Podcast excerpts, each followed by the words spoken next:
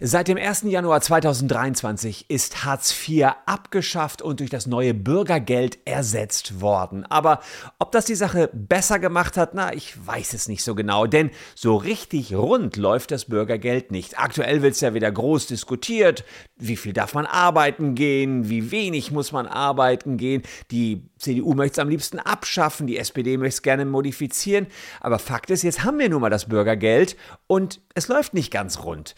Es gibt Probleme, insbesondere bei der Abrechnung und bei den Behörden ist man sich nicht immer ganz so sicher, wie die Einstufung der einzelnen Bürgergeldbezieher richtig zu funktionieren hat. Und da kommen wir ins Spiel. Wir zeigen euch in diesem Video, wo die meisten Fehler bei der Bürgergeldberechnung gemacht werden und wie ihr erfolgreich Widerspruch einlegen könnt, um am Ende mit mehr Geld dazustehen. Also bleibt dran, das Video hier kann wahres Geld für euch bedeuten.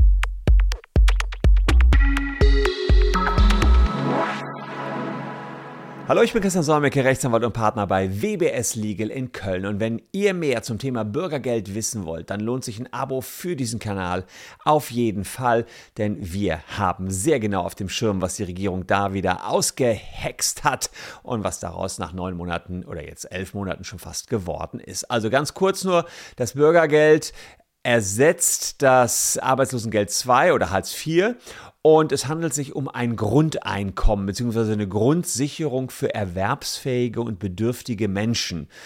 Hintergrund, juristischer Hintergrund des Bürgergeldes ist das Recht auf ein menschenwürdiges Existenzminimum. Das gibt es auch aus dem Menschenwürde-Grundrecht. Und man sieht dazu Regelungen im Sozialgesetzbuch, hier zum Beispiel in Paragraph 7 des Sozialgesetzbuches, da geht es darum, wer ist leistungsberechtigt, ist dort geregelt. Oder wir können uns dann mal anschauen, wer gilt als erwerbsfähig. Das ist in Paragraph 8 geregelt und ob man bedürftig ist, ist in Paragraph 9 des Sozialgesetzbuches geregelt. Will ich gar nicht so sehr im Detail darauf eingehen. Wer das in normalverständlicher Sprache haben möchte, der klickt unten in der Caption auf den Link vom Bundesministerium für Arbeit und Soziales. Die haben also insgesamt 76 Fragen zum Bürgergeld beantwortet. Da werden sicherlich eure Fragen, sofern sie denn nicht in diesem Video hier beantwortet werden, auf jeden Fall auch mit dabei sein. Ähm, es wird da zum Beispiel gesagt, wie so ein Antrag funktioniert ähm, und wie man dann an das Geld am Ende rankommt. Aktuell beträgt das Bürgergeld was ja zusätzlich zur Übernahme der Mietkosten gezahlt wird, 502 Euro.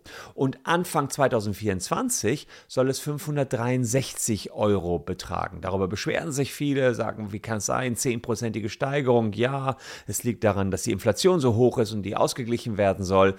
Ist nicht Thema dieses Videos, kann man an anderer Stelle sicherlich diskutieren. Hier geht es um Menschen, die das Bürgergeld beziehen und damit vielleicht nicht ganz zufrieden sind, wie das mit den Behörden abläuft. Und ich möchte da ein paar Zahlen und Fakten mal nennen, wie schief das Ganze läuft. Unser Kooperationspartner RightMart hat uns hier aus tausenden internen Datensätzen der Jahre 2022 und 2023 was zusammengestellt.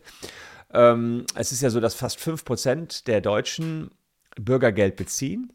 Also 4 Millionen Menschen, Tendenz steigend. Und äh, manche denken vielleicht, ja, mh, hm, das sind doch alles Leute, die nur auf der faulen Haut leben und nicht arbeiten wollen. Das ist aber falsch. Wenn man sich nämlich mal die Zahlen von RightMat anschaut, dann ist es so, dass, dass viele Alleinerziehende sind, die auch noch Kinder versorgen müssen. Alleine 40 Prozent sind alleinerziehend. Kann man sich schon vorstellen, warum die nicht noch Kraft haben, zur Arbeit zu gehen oder Vollzeit zu arbeiten. Das Management der Familie ist da schon ausreichend. Außerdem haben 21 Prozent sowieso nebenbei einen Job, sind also Aufstocker und verdienen aber dabei nicht genug zum Leben. Also insofern äh, hat das Bürgergeld auf jeden Fall seine Berechtigung für Millionen von Menschen in Deutschland. Aber es ist nicht unumstritten. Warum nicht? Ja, ein Problem ist leider die deutsche Bürokratie. Das Jobcenter macht Fehler bei den Bescheiden. Ja, wahrscheinlich, weil die häufig überlastet sind, so kann ich es mir jedenfalls vorstellen. Ähm, da gibt es sogar Statistiken vom Bundes der Bundesagentur für Arbeit, die sagen für August 2023, also recht aktuell, 33 Prozent der Widersprüche gegen das Bürgergeld, also jedem dritten Widerspruch wurde teilweise oder vollständig stattgegeben. Und Rightmart sagt sogar, das stimmt nicht, bei unseren Mandanten sind es 50 Prozent, also jedem zweiten Widerspruch wird stattgegeben. Also, wer da jetzt schon wissen will, wie geht's weiter, hier die Empfehlung unten in der Caption oder über den QR-Code hier ähm, könnt ihr bei unserem Kooperationspartner Rightmart euch kostenlos informieren dazu, wie man so einen Widerspruch erheben kann. Die sind absolute Profis darin und haben Erfahrungen in Sachen Bürgergeld. Ja, jetzt muss man sich fragen, wo werden Fehler gemacht? Warum 50 Prozent an Fehlern? Ja, die Fehler passieren sowohl bei den Bewilligungsbescheiden als auch bei den Ablehnungsbescheiden als auch bei den Änderungsbescheiden. Und das wollen wir uns hier haarklein mal anschauen. Gucken wir uns erstmal den Bewilligungsbescheid an. Was kann da alles schieflaufen? Naja, der Bewilligungsbescheid, wie der Name schon sagt, ist erstmal die positive Antwort des Jobcenters auf euren gestellten Bürgergeldantrag. Ja, das informiert darüber, dass der Antragsteller leistungsberechtigt ist. Das heißt, ähm, dass ihr Leistung beziehen könnt und dabei werden verschiedene Sachen berücksichtigt. Da wird berücksichtigt, euer Mehrbedarf, Kosten der Unterkunft, Kindergeld, euer Einkommen und, und, und sehr viele weitere Faktoren. Naja, und weil es so viele Faktoren gibt, ihr ahnt es schon, können dabei natürlich auch Fehler passieren. Zum Beispiel bei der Miete und den Nebenkosten, da sind mit die häufigsten Fehler. 97 ähm, Prozent der Bürgergeldbezieher wohnen zur Miete. Also die haben kein eigenes Haus oder so, sondern wohnen zur Miete. Und ähm, normalerweise ist es so, dass die Nebenkosten beim Bürgergeld eigentlich übernommen werden und nicht vom Regelbedarf bezahlt werden müssen. Aber das nur, wenn die Nebenkosten angemessen sind. Und vor allem bei der Angemessenheit von Heizkosten, da streiten sich gerade die Geister und gibt es große Konflikte. Unter Umständen müssen Bürgergeldbezieher dann nachweisen, warum die Heizkosten so hoch sind. Das ist nicht ganz einfach. Da kann sich auf jeden Fall rechtlicher Beistand lohnen. Und darüber hinaus muss auch die Miete angemessen sein, was wiederum zu ähnlichen Problemen führt, weil man da auch nachweisen muss, ich brauche genau diese Quadratmeterzahlen.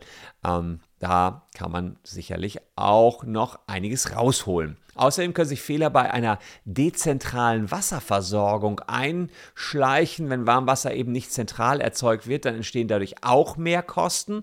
Und Antragsteller können für eine gesonderte Warmwassererzeugung zusätzlich zu den Bürgergeldregelleistungen einen Mehrbedarf beantragen. Muss man auch wissen und dann auch machen. Ja, das heißt, wenn man höhere Stromkosten dadurch hat, werden die entsprechend kompensiert. Und wenn der Mehrbedarf nicht richtig berechnet wurde, klar, kann man auch Widerspruch einlegen. Auch wichtig, dass man das jederzeit mal checken lässt. Auch beim Gehalt tun sich viele Jobcenter schwer. Wenn der Leistungsbeziehende ein Einkommen hat, dann muss darauf geachtet werden, ähm, dass das Zuflussprinzip gilt. Was ist das Zuflussprinzip? Okay, beim Bürgergeld bedeutet das, dass die Einnahmen, die man hat durch das Gehalt, in dem Monat angerechnet werden, in dem sie auch auf dem Konto landen, also zufließen. Wenn Knete bei euch auf dem Konto ankommt und zufließt, wird der Monat betrachtet. Aber da schleichen sich oft Fehler ein, deswegen ist lohnenswert, da nochmal einen zweiten Blick drauf zu werfen. Ähm, da ist es oft so, dass eure Ansprüche schon zu einem früheren Zeitpunkt entstanden sind. Es gibt Überschreitungen, es gibt unberechtigte Leistungen, manchmal gibt es Zurückzahlungen, Riesenchaos, was alleine da entsteht. Auch da passieren einfach Fehler.